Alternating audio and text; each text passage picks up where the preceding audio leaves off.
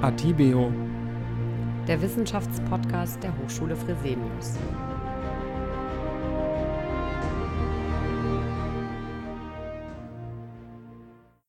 Ja, herzlich willkommen, liebe Zuhörerinnen und Zuhörer, zu Atibio, dem Wissenschaftspodcast der Hochschule Fresenius. In dieser Woche widmen wir uns dem Thema mentale Gesundheit und im Wechsel mit meiner Kollegin Shirley Hartlage und meinem Kollegen Sven Püffel vom Podcast Campusgeflüster sprechen wir in dieser Woche über das Thema mentale Gesundheit. Gestern haben Shirley und Sven mit Pia über Depressionen gesprochen.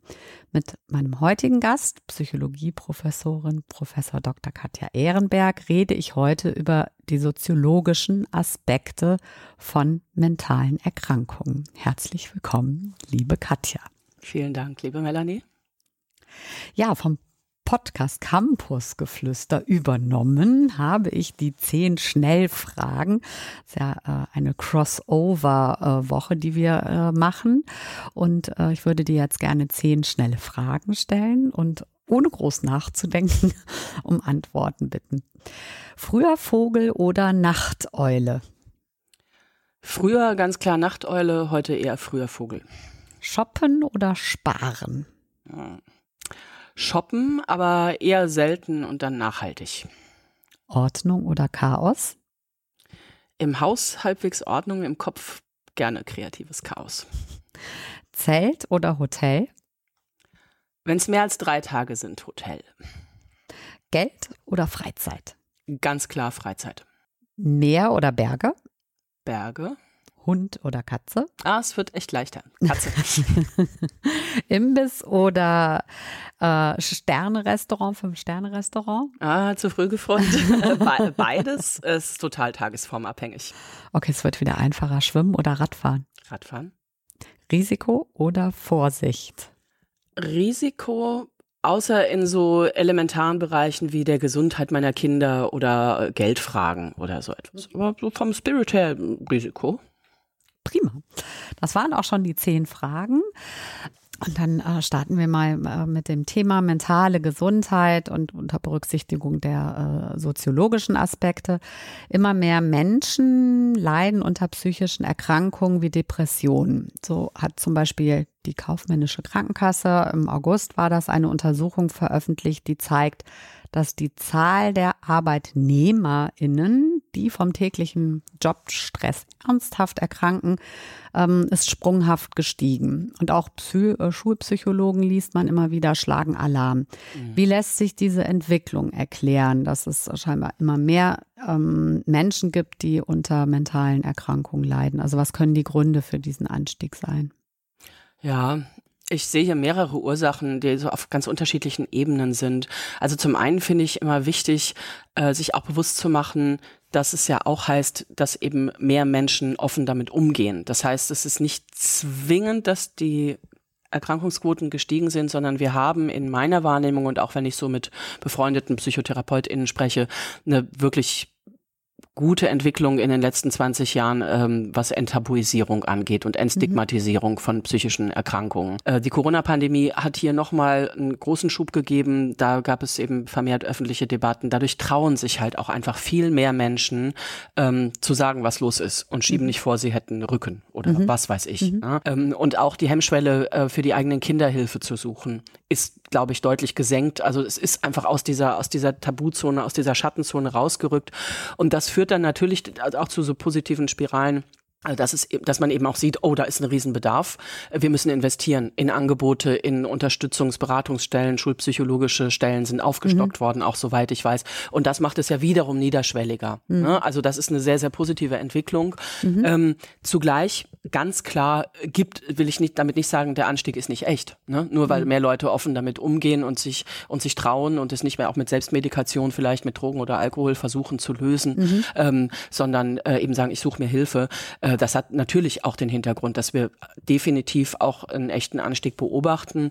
Pia beschreibt ja auch, sie war bereits belastet. Ne? Also mhm. ähm, sie konnte die Dinge noch im Gleichgewicht halten, aber eigentlich, ne, ehe ihr dann selber klar wurde, oh, das ist jetzt ein Punkt, wo ich, wo ich Hilfe brauche, mhm. da stimmt was mhm. nicht. Ähm, hat sie hat sie schon ähm, ja auch unter Dingen gelitten und dann kam eben etwas on top, nämlich äh, im Zuge der Pandemie die Kontaktbeschränkung, die Veränderung, Verlust mhm. der Tages- und Wochenstruktur, diese allgemeine Beklemmung und Unsicherheit über die Zukunft, wie geht es überhaupt weiter? Mhm. Für viele Menschen ja auch äh, wirklich existenzielle Ängste, ne, auch gesundheitliche, aber auch finanzielle Ängste und äh, dann ist es gekippt, auch für sie. Ne? Mhm. Und äh, da hat sie erst gemerkt, na, okay, vorher war jetzt auch schon schwierig. Wir haben da in der ähm, in der klinischen Psychologie, in der Gesundheitspsychologie äh, sogenannte Vulnerabilitätsstressmodelle, die mhm. besagen, mhm. dass wenn jemand, ähm, der warum auch immer vielleicht genetisch bedingt, familiär, biografisch vorbelastet ist, also mhm. vulnerabel, anfällig, verwundbar könnte man sagen, mhm. ähm, dass diese Personen dann leichter psychisch erkranken, wenn eben so eine akute Stresssituation dazukommt. Naja. Also Vulnerabilität plus Stress. Jemand, der diese Vorbelastung nicht gehabt hätte, hätte den Stress vielleicht resilient mhm. irgendwie verarbeitet. Jemand, der vulnerabel ist, bei dem kann dann eine Depression ausbrechen. Es kann zu Angst- oder Paniksymptomen kommen etc. Zugleich kann man eben im Rahmen dieser Modelle sagen, diese Prädisposition wäre vielleicht nie entdeckt worden, wenn es diesen akuten Stressor nicht gegeben hätte. Also es ist, ah ja. ne, das kommt dann zusammen und das mhm. finde ich, hat sie auch sehr anschaulich beschrieben. Ja, ja und ähm, soziologische Aspekte. Ja. ja. last but not least. ähm, es war jetzt eine etwas ausführliche Antwort an den Punkt, aber äh, ich finde es wirklich eine wichtige Frage, wie kommt dass man da nicht so monokausal denkt. Ne? So. Mhm. Und definitiv denke ich, wir haben eben auch in den letzten 20 Jahren, wenn nicht länger, eine extreme Beschleunigung in der Arbeitswelt. Du hattest mhm. ja auch gesagt, ne, die äh, jobbedingten äh, Erkrankungen ja, haben ja. zugenommen. Die gesellschaftlichen Ansprüche an ein erfülltes Leben sind massiv gestiegen. Ne? Also wir alle äh, rasseln da in Selbstüberforderung und in der Folge äh, oft auch eben in Erschöpfungszustände. Ne? Ähm, wir haben viele Chancen durch dieses mehrdimensionale Konzept von dem, was eben ein, ein reiches, ein schönes, ein glückliches, also reichhaltiges, äh, glückliches Leben ausmacht. Ähm, früher hätte das gereicht, dass man eben im, im Job oder zu Hause mit den Kindern irgendwie alles alles so äh, wuppt und das gut läuft. Ähm, heute ist die Idee, wir sind äh, in, in einer Paarbeziehung äh, beide beruflich erfolgreich, man bleibt bis ins Hohe attraktiv und sportlich, man hat mega interessante Hobbys, macht dauernd mhm. tolle Reisen, äh, füttert damit seinen Insta-Account und zeigt, was man für ein fancy Frühstück hatte, damit auch alle anderen neidisch werden und mhm. sich möglicherweise davon unter Druck gesetzt äh, fühlen, dass ihr Leben mhm. eben nicht, darüber haben wir ja auch schon an anderer Stelle gesprochen, nicht immer so schillernd ist. Ähm, also äh, und währenddessen erreicht der Zustand die Welt, äh, der Welt und die mediale Dauerpräsenz von Krisen so ein Level, ähm, was wir eben auch nicht immer schon gewöhnt waren. Also je nachdem, wie durchlässig da Menschen sind, wenn sie sich äh, mit politischen äh, Fragen beschäftigen, mit gesellschaftlichen, mit der Klimakrise, äh, da kommt vieles zusammen, denke ich, ähm, wo letztendlich wir alle enormes leisten und an irgendeinem Punkt das eben nicht mehr funktioniert. Also ich finde, kurz gesagt, fatal, äh, wenn wir jetzt glauben würden, die SymptomträgerInnen, also die Menschen, die dann erkranken, die sagen, ich kann nicht mehr, oder mhm. die Depressionen oder Ängste entwickeln, die unter Panikattacken leiden, das ist ja oft unter hohem Druck. Mhm. Ähm, mhm. Also auch diese ne, die Sorge, unzulänglich zu sein, ne, nicht genug zu sein, mhm. nicht gut genug zu sein. Ähm, das äh, liegt nach meinem Verständnis zumindest auch maßgeblich in diesen äußeren Rahmenbedingungen.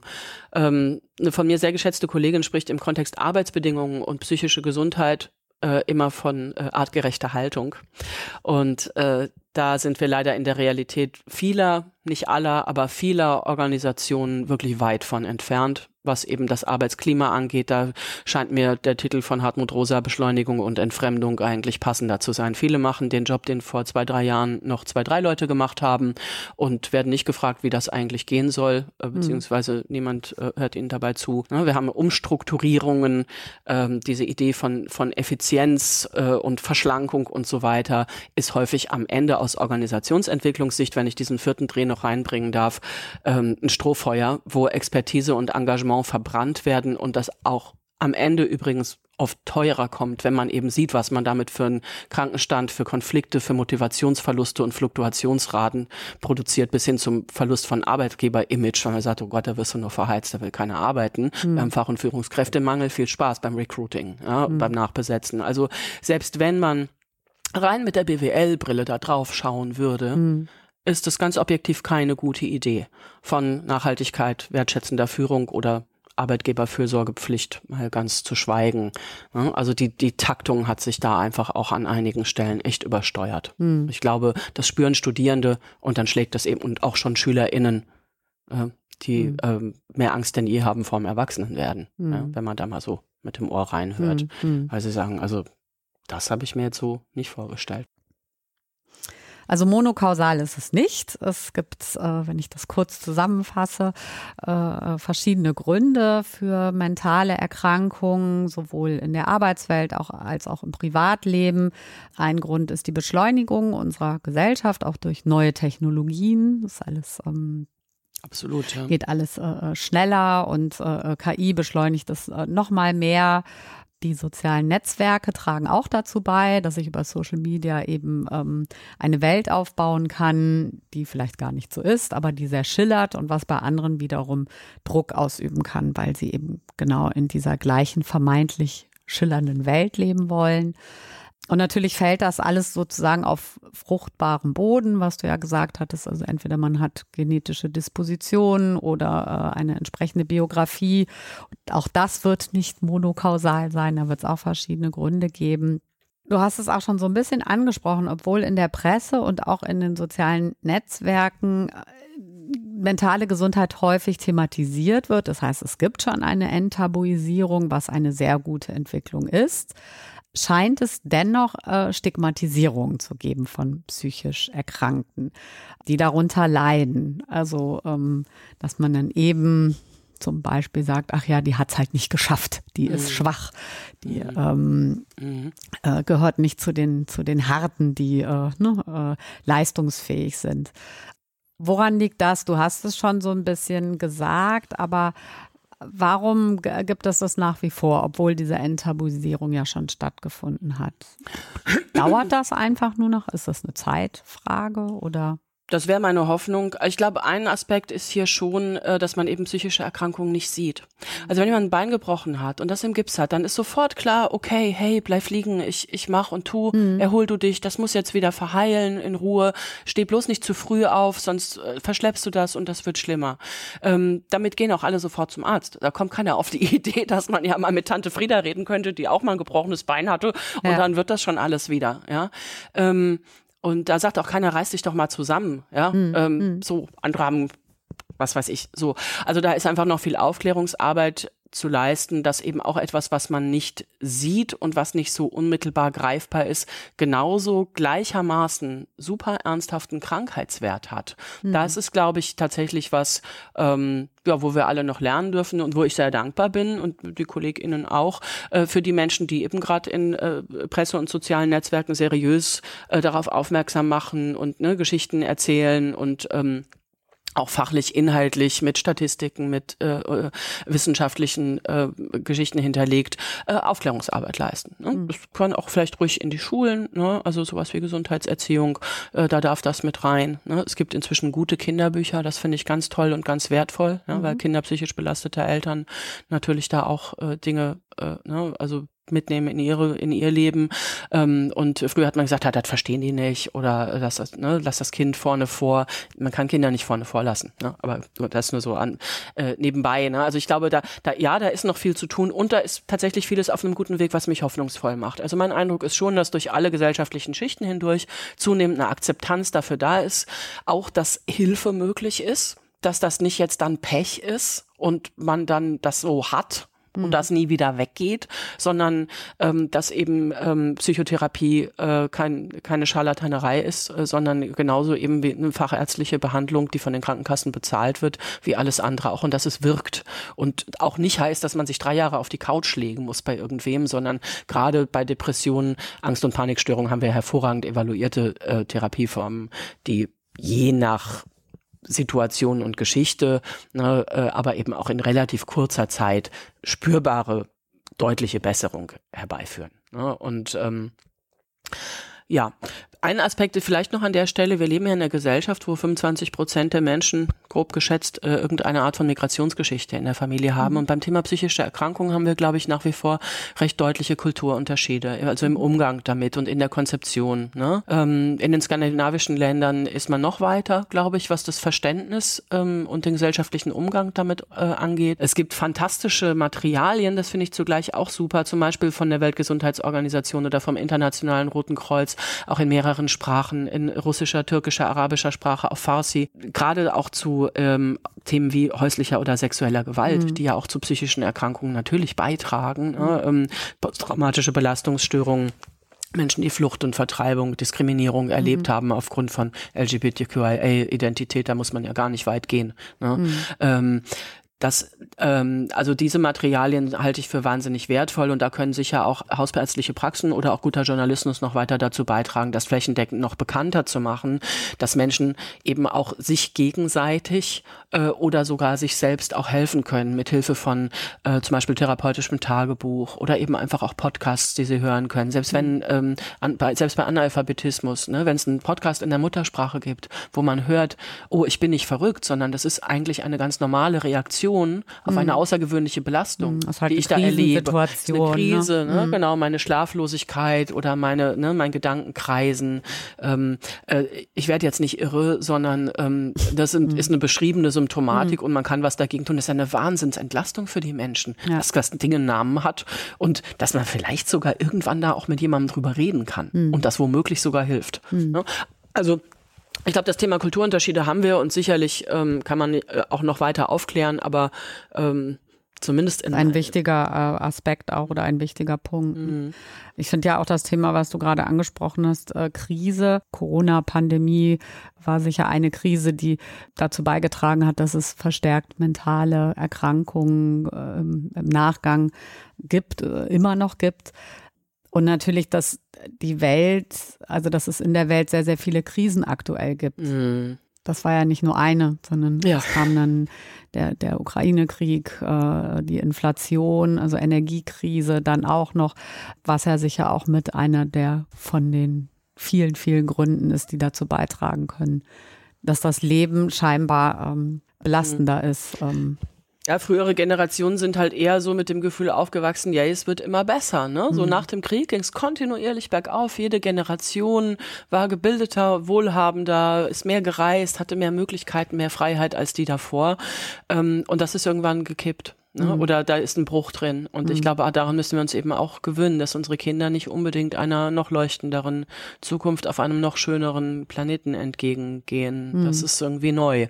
Also mhm. da merke ich auch, da arbeite ich manchmal noch gedanklich auch dran. Ne? Ja. Das ist, äh, und das ist eben etwas, was jetzt die, ne, die Generation der jetzigen ähm, Studierenden eben auch spüren. Ne? Mhm. Wir werden es nicht unbedingt besser haben als die Eltern, obwohl das alles ist, was die Eltern je wollten vielleicht. Mhm. Ne? Du hast eben noch eine Sache gesagt, ähm, die mir auch sehr wichtig scheint, nämlich also Stichwort Krise, ne, dass mhm. man sich, also das sind jetzt die globalen Krisen, aber die psychische Krise. Ähm, ich glaube, ein Punkt, der wichtig ist, damit Menschen sich Hilfe holen, ist auch, dass deutlich wird, ich darf da nicht nur anklopfen, wenn ich komplett am Boden zerstört bin und mhm. überhaupt nicht mehr kann. Ich meine, das ist ein Aspekt, den Pia auch selbst angesprochen hat ähm, und den wir oft hören in Beratung und noch mehr in Therapie. Ja, ich dachte, das ist nur für die ganz schweren Fälle. Ich weiß ja gar nicht, ob sie jetzt hm. jemanden wie mich überhaupt nehmen. Ne? Also dass Leute so schüchtern und bescheiden sind mit ihrer Symptomatik und Sorge haben, dass sie ja überempfindlich, ne, weicheisig hm. anstellen. Hm. Ne? Da spürt man dann auch so die ne, gesellschaftlichen Konzepte es ist ganz wesentlich, ähm, dass immer klar ist, also ich glaube, ich, ich kenne keinen Psychotherapeuten oder Psychotherapeutin, die mal jemand weggeschickt hat nach dem Motto, nee, also sorry, das ist jetzt irgendwie zu banal, was du da mm, hast. Ne? Mhm. Das, wenn man das, denn einen Platz bekommt. Ne? Wenn, also, ja, aber ein Erstgespräch ja. bekommt man ja. ja, ja ne? Und sowas klärt sich im, Erst, ja, im ja. Erstgespräch bekommt man relativ kurzfristig, das finde ich auch wichtig, ne? dass wir jetzt nicht das so kommunizieren, dass man denkt, ah, da kriege ich ja eh keinen Platz. Ja. Man kann auch Glück haben, manche Leute rutschen auch rein und es gibt auch Überbrückungsangebote. Ne? Mhm. Also selbst wenn man dann auf einen Therapieplatz wartet, gibt es über Überbrückungsangebote und äh, wenn man auf den Wartelisten steht, bieten die auch an. Also in der Krise kriegt man auch kurzfristig einen Termin. Ne? Das wäre mir jetzt ja, so wichtig, das dass unsere Hörerinnen und, das, Hörer genau. nicht denken, ah, das klappt ja eh nicht. Ja. Je früher man sich meldet, desto schneller und besser kann geholfen werden. Es muss nicht erst alles total entsetzlich sein. Ne? Also das ist ja Teil dieser soziologischen Geschichte. Man muss doch bitteschön resilient sein und stresskompetent. Ne? Und dann mhm. ist es schambehaftet. Und wenn es noch nicht ganz schlimm ist, dann schafft man es doch bitteschön noch alleine. Es gilt immer noch als, als Schwäche, ne? Mhm. erschöpft mhm. zu sein oder Perspektivlosigkeit zu erleben. Und ähm, das halte ich für keine gute Entwicklung. Es gibt zugleich wenn ich das noch kurz anschließen darf, eine riesige Industrie äh, rund um dieses ganze Thema Resilienz, Stressprävention, Selbstfürsorge. Hm. Eigentlich könnte man ja denken, voll super. Also erstens nehmen die uns, vor allem den KollegInnen, ganz viel Arbeit ab, ne? Hm. weil hm. wenn die Leute da so gut für sich sorgen, kommt es ja gar nicht erst so weit. Prävention ist toll, ne? Hm. müssen ja gar nicht erst Schaden entstehen. Ne? Wellness, Selbstfürsorge das hat so einen Dreh, den ich Stichwort sozialpsychologisch, soziologisch interessant und auch echt perfide finde, nämlich dass viele dieser Angebote letztlich doch auch weiter auf Selbstoptimierung abzielen. Ne? Also ich habe jetzt endlich das ultimative Yoga gefunden. Ich brauche jetzt nur noch fünf Stunden Schlaf. Seit ich diese Achtsamkeitsmeditation mache, kann ich mich noch besser konzentrieren und schaffe noch viel mehr weg. Ne? Dann kann ich noch mhm. viel mehr Geld verdienen und noch angesagter und hipper konsumieren und noch geilere Insta-Bilder posten, Entschuldigung, ja, so dass also wunderbar auf den sozialen Medien teilen mhm. und diese, dieses Wechselseiten. Spirale, ne? Genau. Mhm diese Spirale aus sozialem Vergleichsdruck und Performance-Standards. Und wenn man dann eben trotzdem erschöpft ist. Genau. Du, ich empfehle dir, ich empfehle dir da mal, ich habe einen ganz tollen YouTube-Yoga-Kanal. Hm. Das ist das Richtige für dich. Hm. Man soll sich dann selber bitteschön wieder fit spritzen, um in diesem ganzen Orbit äh, mitspielen zu können. Und dann kann es mitunter noch frustrierender sein, weil vielleicht genau diese Yoga Einheit oder das äh, YouTube-Video nicht funktioniert haben. Ne? Und dann macht man sich noch mehr Vorwürfe, weil man denkt, oh, noch nicht mal das klappt und ich bin selber schuld, weil äh, ne, es Ganz gibt ja das genau. Angebot. Ganz genau. Ne? Und äh, alle anderen sind resilient, nur ich nicht. Mhm. Es gibt mhm. ein wunderbares Buch von Ron Purser, das heißt Mac Mindfulness, was sehr differenziert zeigt, wie diese Achtsamkeitsbewegung und eigentlich diese ganzen schönen und ja teilweise auch spirituell inspirierten ähm, eher zirkulär als auf Wachstum ausgerichteten mhm. ähm, äh, Auffassungen äh, von diesem ich sag mal, turbokapitalistischen Spirit vereinnahmt wurden. Mm, und das mm. hat mit psychischer Gesundheit nichts mehr zu tun, aber offensichtlich sind wir anfällig dafür. Mm, ja. Und, und, welche Schritte können denn unternommen werden? Also einmal um diese Stigmatisierung zu verringern und auch um das Bewusstsein für mentale Gesundheit zu fördern in einem guten Sinne. Also wir kamen ja von der Arbeitswelt, ne? Mhm. ist ja sicher auch für die Studierenden interessant, ähm, also irgendwie im allerweitesten Sinne Leistungskontexte. Äh, ich glaube, was ganz, ganz wichtig ist, ist, dass es ähm, schrittweise wieder Eingliederungsmodelle gibt. Also dass wenn jemand zum Beispiel auch ähm, Behandlung also ne, wenn du jetzt sagst, Menschen mit Depression, okay, die haben eine Diagnose gehabt und die haben auch Therapie bekommen. Mhm. Also die, so und äh, brauchen dann mit diesem Status quo ein unterstützendes Umfeld, äh, dass sie nicht, wenn sie sagen, okay, ich fühle mich jetzt wieder arbeitsfähig, dann nicht von 0 auf 100 mhm. hochfahren, mhm und sich damit wieder überfordern, sondern es gibt ja da also, ne, Hamburger Modell oder andere Modelle, betriebliches Gesundheitsmanagement und äh, die Gesetzgeber haben da ganz klare Maßgaben. Es halten sich noch nicht alle Arbeitgeber dran und das wissen auch nicht alle. Also nach längeren Fehlzeiten in Teilzeit einzusteigen, mhm. Arbeitszeitkonten, Flexibilität, ähm, dass, dass es eben Raum und Zeit gibt, wenn man sagt, oh, ich gerade eine schlechte Woche, ich glaube, nächste Woche kann ich wieder mehr tun, dass da ein Verständnis entsteht. Und das braucht natürlich auch Sensibilisierung und Aufklärung, nicht nur der Führungskräfte, die mhm. geschult mhm. werden müssen, dass sie da nicht irgendwie so, na, sind sie wieder fit, ne? Oh, mhm. ja, wunderbar, dass sie wieder an Bord sind, ne? Hier, wir sind schon drei Umdrehungen weitergesegelt. Mhm. Ich hole sie mal kurz ab und dann können sie hier gleich, äh, ne? Mhm. Äh, sondern ähm, da, also, realistische, also, also da, ne, angemessene Sprache, realistische Ziele mhm. vereinbart werden. Ähm, auch, dass es im Betrieb niederschwellige vertrauliche Beratungsangebote gibt, so als begleitende Maßnahme, vielleicht auch für eine Früherkennung hilfreich, ne, mhm. dass man da ähm, auch, auch dort signalisiert, das ist normal, mhm. ne, das ist okay. Genauso wie es äh, ich mir eine Grippeimpfung holen kann, kann ich auch mal ein Beratungsgespräch führen in einem größeren Betrieb. Ne? Burnout ist kein Krankheitsbild, wir sagen in der Psychologie äh, Erschöpfungsdepression. Mhm. Und ich finde äh, Sprache ja schon oft sehr aufschlussreich. Also wenn man den Begriff Erschöpfung betrachtet, ähm, heißt das ja, da war mal eine Ressource, wie so ein Brunnen vielleicht, die was Wertvolles, Schönes hervorgebracht hat, Arbeitskraft, Innovation, Kreativität, Teamgeist. Ähm, Freude am Schaffen, gemeinsam für das Unternehmen irgendwas zu tun. Und diese äh, Ressource wurde in einer Weise oder in einer Menge entnommen nicht mhm. unbedingt vom Arbeitgeber, aber mhm. wurde entnommen, so dass sie sich nicht ausreichend regenerieren konnte mhm. und wird immer weiter abgeschöpft, bis der Brunnen eben trocken läuft. Und ähm, ich finde das sehr, sehr treffend und äh, es braucht eben Rahmenbedingungen, die dieser Erschöpfung vorbeugen. Mhm. Und ich glaube, das können eben auch flankierende Dinge sein, wie zum Beispiel ne, Mental Health Day. Mhm. Ja, mhm. also, ne, äh, dass er auch zugleich in der Belegschaft Sensibilisierung und Aufklärung leistet. Weil angenommen, die Führungskraft geht gut damit um, aber die Kollegen hauen blöde Sprüche raus, braucht ja auch keiner. Oder mhm. die Mitstudierenden mhm. beäugen einen, haben Angst, das ist ansteckend, also im übertragenen Sinne. Mhm. Das ist alles ungünstig. Ne? Und ähm, wenn da äh, Hochschulen, Schulen, Arbeitgeber Verantwortung übernehmen, vielleicht auch das abzufangen, was in den Familien nicht unbedingt vorhanden ist mhm. an Verständnis und sozialer Unterstützung, ist schon viel getan, weil wir verbringen ja unfassbar viel Zeit in diesen Kontexten. Mhm. Ne? In, mhm. äh, und ähm, ja, zugleich aus, also aus, aus Sicht von Hochschulen und Arbeitgebern, denke ich, kann man auch sagen, es ist ja ähm, nicht nur human, da in Prävention und Sensibilisierung zu investieren, sondern auch klug, weil die Arbeitsmarktsituation ist schon lange nicht mehr so, dass vor der Tür drei neue qualifizierte Leute stehen, die nur darauf warten, ihren Job zu übernehmen. Mhm. Äh, man tut gut daran, ähm, gerade auch wenn man als Arbeitgeber für junge Menschen attraktiv bleiben will, ähm, auch an der Stelle was zu bieten ne? mhm. und äh, zu kommunizieren, äh, dass also es geht nicht darum zu pampern, wie ja dann oft so zynisch gesagt wird, aber dass junge Menschen in meiner Wahrnehmung ähm, oft ein viel gesünderes Verhältnis zu diesem Thema Leistung mhm. und Arbeit und Verausgabungsbereitschaft mhm. haben. Ja, die wollen einen tollen Job machen, die sind kreativ, die sind auch ne, mhm. durchaus ehrgeizig, aber eine 30-Stunden-Woche, weil mhm. sie Zeit haben wollen mhm. für ihre Beziehung. Work-Life-Balance. Ne? Genau. Mhm. Sport, Freizeit, ne, das ist ihnen wichtig. Und das ist nicht Shishi und Shushu, sondern die haben eben vielleicht auch gesehen, wie Papa Herzinfarkt Nummer zwei hatte oder Mama und sagen, das brauche ich nicht. Ne? Äh, wofür lebe ich denn? Und ich glaube, Arbeitgeberattraktivität für dieses Segment lebt äh, ganz massiv davon, eben da so eine Kultur ernst gemeint auf die Beine zu stellen und äh, zu leben und mit Leben zu füllen. Und zugleich ist das dann auch das unterstützende Umfeld für Menschen, die schon betroffen sind von der psychischen Erkrankung, weil sie spüren, dass sie damit angenommen sind und dass sie ein Umfeld finden, in dem sie weiter beitragen dürfen, hm. auch nicht raus sind, aber eben in eigenem Tempo. Hm.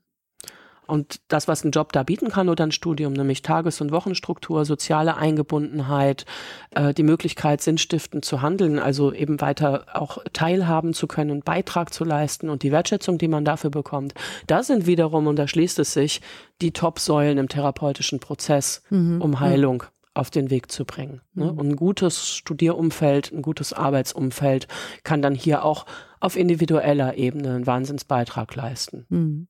Also es ist ja nicht individualpsychologisch oder soziologisch, sondern systemisch gedacht. Ja, findet das ja, ja alles in Wechselwirkung mhm. statt. Mhm. Und ich glaube, wenn wir es ganzheitlich denken, dann kommen wir maßgeblich weiter. Also umso wichtiger, ähm, dass man es auch gesellschaftlich denkt, ne? also weil es eben zusammenhängt und es kann nicht sein, dass ein mental erkrankter Mensch äh, das ganz alleine und für sich mit dem Therapeuten oder der Therapeutin klären, äh, klärt, sondern äh, es bedarf schon auch eines äh, unterstützenden Umfeldes, äh, sowohl in der Familie als auch in der Arbeitswelt oder im Studium. Ähm, Ganz genau. Es ist die Verantwortung aller mhm. auch. Ne? Die mhm. Verantwortung ist nicht bei der einzelnen Person. Die einzelne Person ist Symptomträger, aber es kann kein psychisch gesundes Leben in Krankensystemen geben, genau. sage ich mal. Ja. Ne? So ja. ganz platt. Ja, das ist doch. Äh, und, ja. ähm, ja. Wobei wir natürlich auf viele Dinge keinen Einfluss haben, also dass die Welt immer äh, sich äh, schneller bewegt, äh, dass es Krisen gibt, ähm, das können kann ja nicht jeder Einzelne äh, abfangen oder ändern vielleicht dann eben, dass man darüber redet oder zumindest dort in den, ähm, in den Bereichen, wo es möglich ist, dass man da unterstützende Angebote schafft. Ja, und dass wir uns eben auch nicht noch im, im Alltag gegenseitig die Messlatten immer noch höher legen mm, und sagen, mm. spring doch noch höher, ich bin gestern auch höher gesprungen. Ja. Oder ne, diese sozialen Vergleichsspiralen auch in den sozialen Medien. Ich glaube, da können wir uns schon viel Gutes tun, wenn wir da mal alle irgendwie tief ausatmen und gucken, was ist eigentlich wirklich wichtig. Mm. Das ist doch ein schöner Abschlusssatz. Dann äh, bedanke ich mich ganz herzlich für äh, das nette Gespräch äh, und hoffe, dass Sie, ihr, liebe Zuhörerinnen und Zuhörer, auch etwas mitnehmen konntet. Wir freuen uns natürlich, wenn ähm, Sie den Podcast abonnieren und auch beim nächsten Mal wieder zuhören. Bis dahin alles Gute. Tschüss. Tschüss, Katja. Tschüss, Melanie. Vielen Dank. Danke. Atibio der Wissenschaftspodcast der Hochschule Fresenius.